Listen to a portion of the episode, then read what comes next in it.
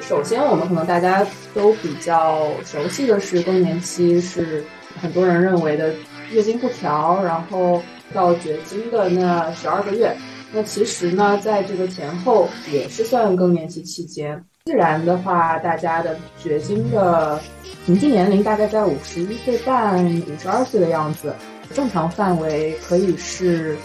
啊，四十五到五十五岁的任何一个这个阶段都是属于。呃，正常的。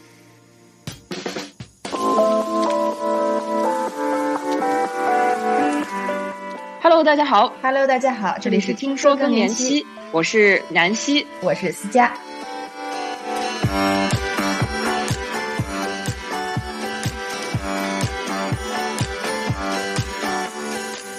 今天我们来跟大家聊一聊更年期症状这个话题，然后南希会跟我们分享一下她之前在这一年多的时间当中，包括读的文献，包括采访的人，然后认识到的关于这个话题的一些感受以及科学科普知识。首先，我们第一个问题，通常情况下更年期症状是什么时候开始的？然后有没有相对来讲一个时间线？可能对于我们的这些。在经历更年期或者是将近更年期的女性来讲，当哪些症状出现的时候，她们可能应该意识到，哦，是不是我要进入更年期了？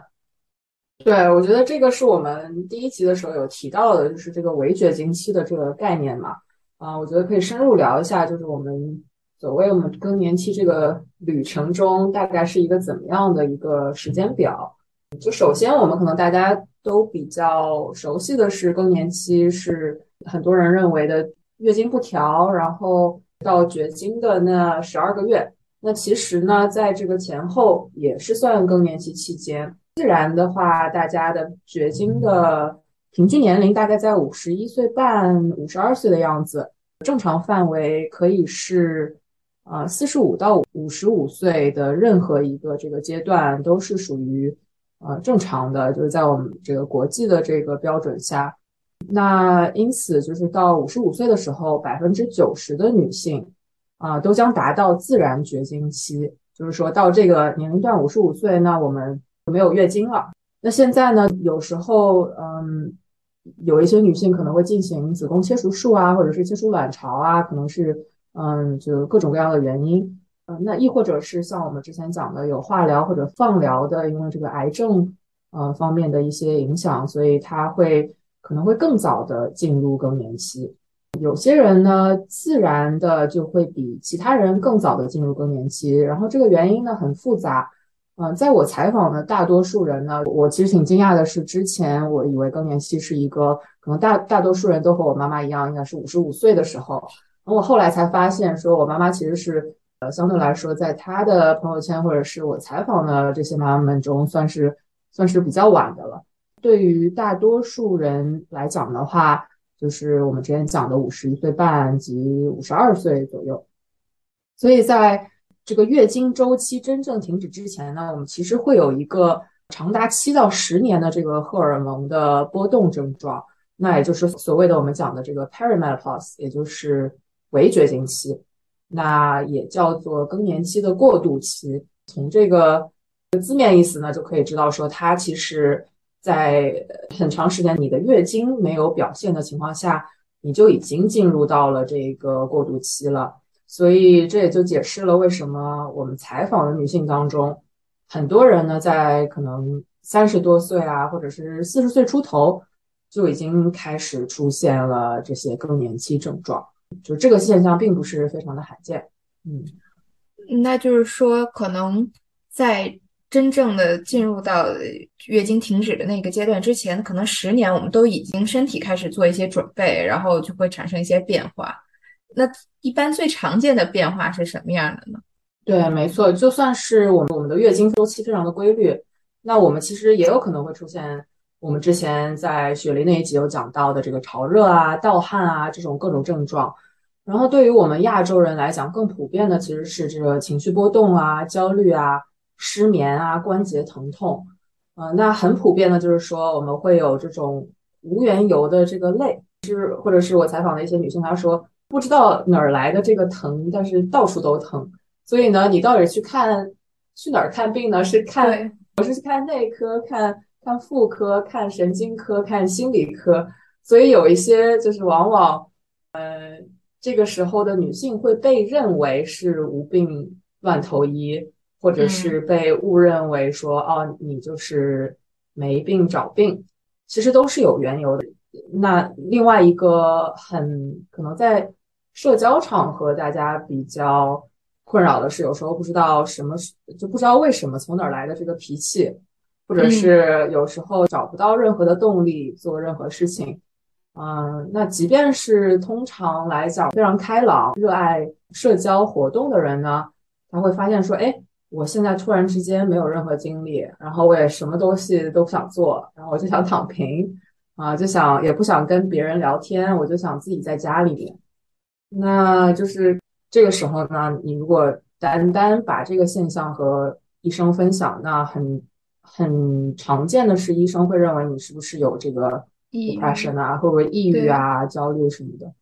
嗯，就其实例如在英国，就是在围绝经的围绝经期的女性，很容易就被不了解这些更年期症状的这个基础医疗医生 GP 诊断成一种。抑郁症，然后就给他开这个 antidepressant 或者抗抑郁的药，那其实会对他的这个更年期的这个呃，尤其是这个 sexual function，就是这个性生活会产生很不好的影响。对，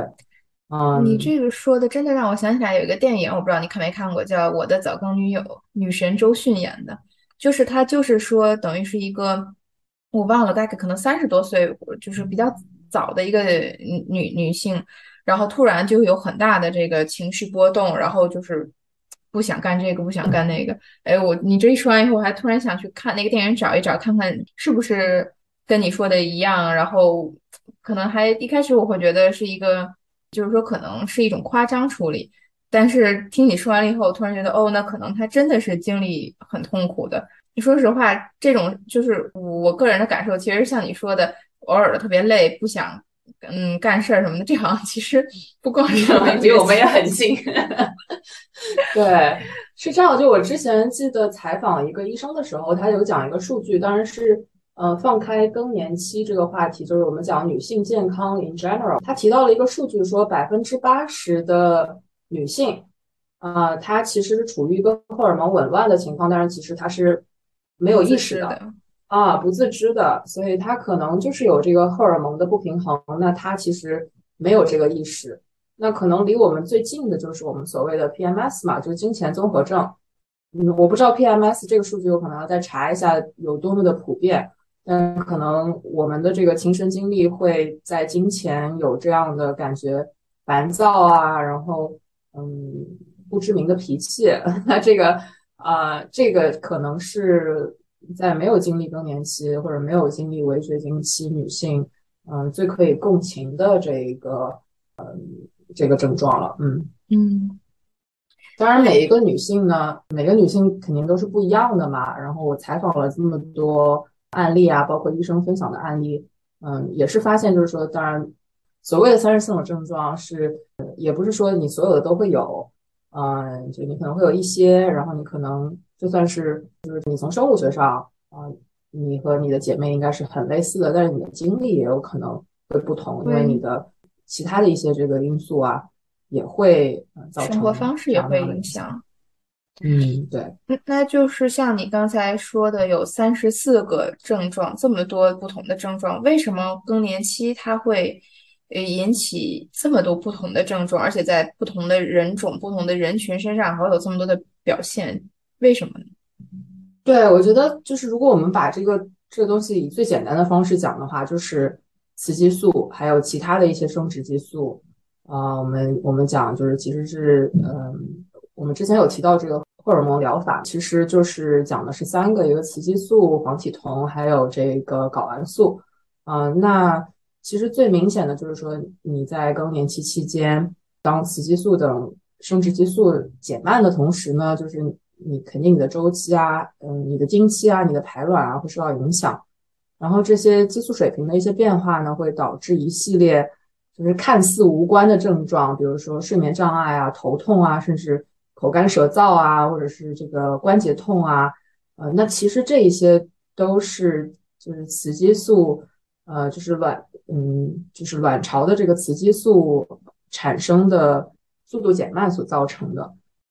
所以，我们讲说雌激素的影响呢，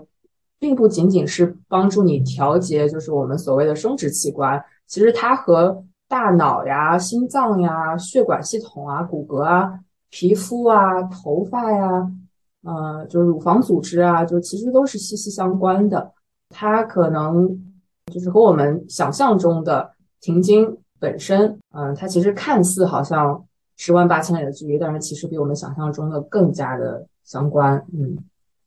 其实，那是不是我们的身体可能从青春期以后，雌雌激素发展，相当于一直按这个方式去运行了很多年，十年、二十年，更久，三十年、四十年。然后，在这个雌激素减少，不是突然一下就到停经那个水平的，它可能是慢慢慢慢减少，然后是在这个慢慢减少的过程当中，会出现好多它平时跟你身体其他器官的那个沟通方式。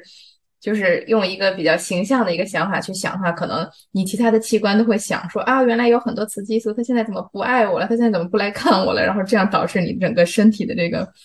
慢慢的感受到这个变化。听你讲完了以后，我我觉得确实是我们对激素了解挺有限的，小的时候很少去学到底有哪些影响，而且它确实又是影响在我们身体各个器官，所以在这个时候可能。我们会特别明显的感觉到说，哎，平时你哪个器官跟雌激素的那个沟通最多，然后这个时候就会体现出来，他们可能会产生的症状最多，而这个真的是因人而异的。对，我们之后可以再展开讲，它具体是哪一些，就是荷尔蒙啊呃，A K A 就哪一些激素，嗯，因为这个讲起来就可以变得非常的复杂，至少在我阅读的这个文献里面，还有之前的一些权威的医生。学习下也是觉得这个东西，我我们如果要非常简单的讲的话，就是呃，雌激素下降，然后我们可能这个卵巢，这个我们就大家喜欢讲卵巢衰老嘛，但是它可能比这个更加我们认知的更加的复杂啊。那最新的这个最新的这个研究也也有显示说，不是说我们的卵巢没有这个生殖的能力了，而是它貌似。自己有一个主观意识，就是决定了我们不想用这个再生细胞来排卵了。可能也是最近给这个科学界，就女性健康科学界有一个很大的震撼，就是我们可能要用另外一种方式来想这个问题，就是说我们所谓的卵巢排卵不是一个默认的现象，而是一个偶然的现象。就在我们整个的生命当中，如果说我们女性要，比如说现在我们的。说我们活八十五岁好了，其实将近三分之二的时间应该是没有生殖功能的，所以可能这个才是一个 norm 啊，是因为有生殖的这个功能其实是对我们的身体有伤害的，就是这个是一个 school of thought 了，当然是现在还是比较不是一个很普遍的想法，但是是其中一种解释的想法。这个流派的想法还挺有趣，因为它确实挺挑战我们现在。对这个事情的认知角度的，就是，但是我觉得确实像你说的，跟那个我们的平均寿命增长了也有关系，所以我们对这个事情的看法就不一样了。还，我们可以以后有时间再深聊一下这个问题。还是继续我们聊说这个雌激素跟身体的这个互动的过程当中，因为那个每个人的方式都不一样，所以它会在每个人的身上产生的症状不一样，而且是多处的不一样。那么有谁？会不会有更明显的更年期症状，或者是说什么样的生活习惯啊，或者是嗯什么样的气候影响，会让在某些人身上这些症状更明显，某些人身上可能就会不那么明显？对，就是饮食是可能我想到的第一个，嗯，因为嗯，其中有一项研究就显示说，在白人和黑人。呃，就不同的这个人种嘛，白人、黑人、亚洲人，那当然亚洲人也也，如果我们不把印度人算进去的话，其实就比如说日本人、中国人和白人、黑人的这个症状是挺不一样的。那其中一个解释的方式就是说，如果我们聊单单聊这个潮热的这个状况，相比黑人来讲的话，嗯，白种人女性她们的潮热。时长会更加的短，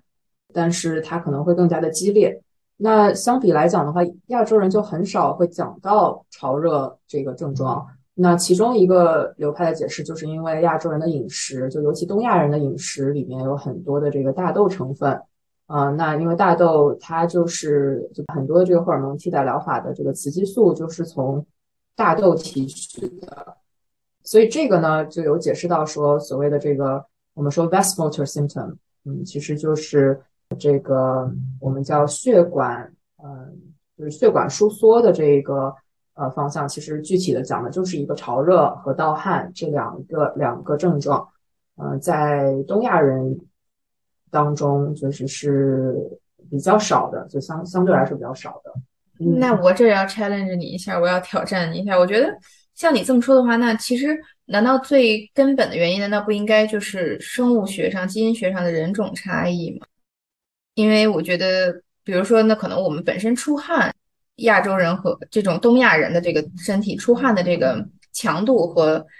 欧洲人和这个高加索人他就不一样。然后本身我们的身体可能。就很多药物，其实，在不同人种身上用的比量也是不一样的。就整体亚洲人对很多药物的耐受性都低一些，可能是不是就基因里带的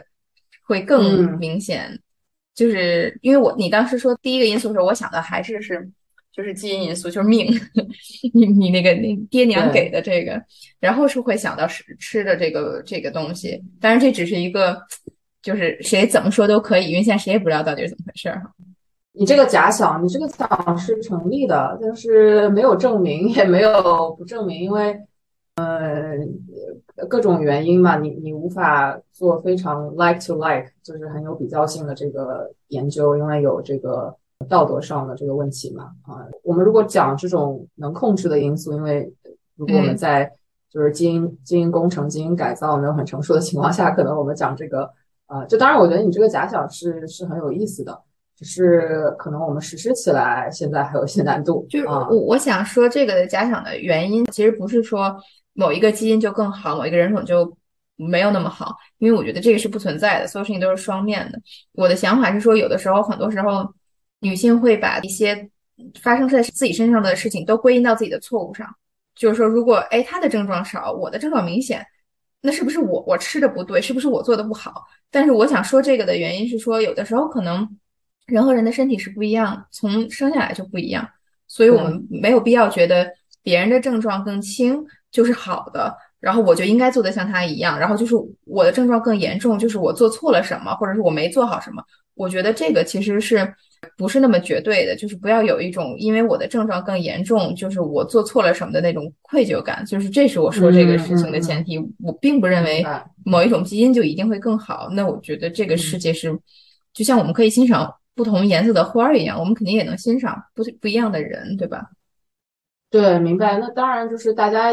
在可能你如果就假如说我们的起跑线不一样吧，其实你想讲的就可能起跑线本身就不一样了。是的。但是可能大家也想了解说，哎，那别人觉得有用的方式，就比如说，就是可能我们现在普遍发现的，因为我们只是我们只是讲这个 correlation 不是 causation 嘛，我们只是讲说我们观察到的这个趋势。然后我们不是说它是以什么东西造成的，如果只是以这个观察的实验来讲的话，我们看到的就是这样。那我们如果以比如生活方式或者是这个饮食，嗯，或者是综合的这个意识来讲的话，我们确实就会发现，白人、黑人和东亚人相比，就是多了这些 vasomotor symptom，就是潮热和盗汗。嗯，那其实综合的来讲，澳大利亚的一个非营利组织。嗯，就是，大家知道澳大利亚在女性健康方面其实是非常的，是比较先进的。就是这个澳大利亚的非营利组织呢，它当时做了一个研究，那他们得出来的结论是我们大概有百分之二十的女性就是不会出现更年期症状，那百分之六十呢，它会出现就轻度和中度的更年期症状，然后剩余的百分之二十呢，会出现非常严重的更年期症状，影响他们的日常生活。那当然。你可能也会问说，这个经不经得起推敲？什么叫，嗯，什么什么叫轻度？什么叫中度？而且你很多更年期的这个，如果你无法量化的话，有时候也是，我们等会儿可以细致的讲一下，呃，有一些可以自己测试的，就是自己填的一些自我诊断的方法，然后也是，就是世界上更年期的这些专家会让他们的女性病人会使用的。那当然，我现在讲女性呢，我们因为现在有 LGBTQ，我是不是要讲啊？对，生理上是女性的这一个这这一些人，所以呢，你可能听到这个有有自己感觉自己有非常严重更年期症状的人会说，哎，我好像不是唯一一个，只是其中的百分之二十，对吧？那那也有可能有些人就觉得说，嗯，那这个研究它是不是值得推敲？它是不是有足够的这个东亚人是？东亚人的代表啊，这种那那这个就是我们可以讲再再讲很长时间，因为很多的这些研究，其实我发现就是东亚人都是没有被很好的被代表的。嗯，这个是另外一个话题了。但是确实，我觉得如果退一步讲，咱俩刚才其实想聊的，就或者刚才争论的点，就是更年期这个事情，其实跟很多身体健康的事情都是一样，都是有内因和外因的。嗯，我们肯定最好的是。自己对自己的观察了解，更好的了解自己的内因，然后也承认可能内因上就是有差异的。与此同时，我们能想到最好的干预的方式，那可能就是生活习惯，尤其是饮食方式，嗯，健康或者运动方式，这些可能是能帮助我们对这个应对更年期症状的一个好的措施，就是在我们本身的基础上，可能能改进得得到一些改善。我们不可能说就是完全没有症状，这个。不现实，而且有的时候每个人的目的也不一样。有的人是想不要症状，有的人是想快速过到另外一个状态。所以这个真的其实是一个因人而异的过程。根据你自己的身体情况，根据你的目标，然后去选择合适的方案。我我觉得这个可能是一个我们想倡导大家去努力的方向。对对。听了这期的节目，不知道大家是否对更年期有了一个更具体的认知？是不是更了解围绝经期这个概念？如果你还有更多的问题，欢迎在留言或者听友群中和我们一起讨论。如果你觉得我们的内容可以帮助到你爱的人，请把节目分享给他，并拉他加入听友群，让我们一起陪他走过这段旅程。接下来，在下一期的节目当中，我们会继续更细致的讨论所谓的三十四个症状。南希也会向大家介绍一个自测小工具。如果有感兴趣的朋友，请一定要订阅我们的频道，不要错过。咱们下期节目再见。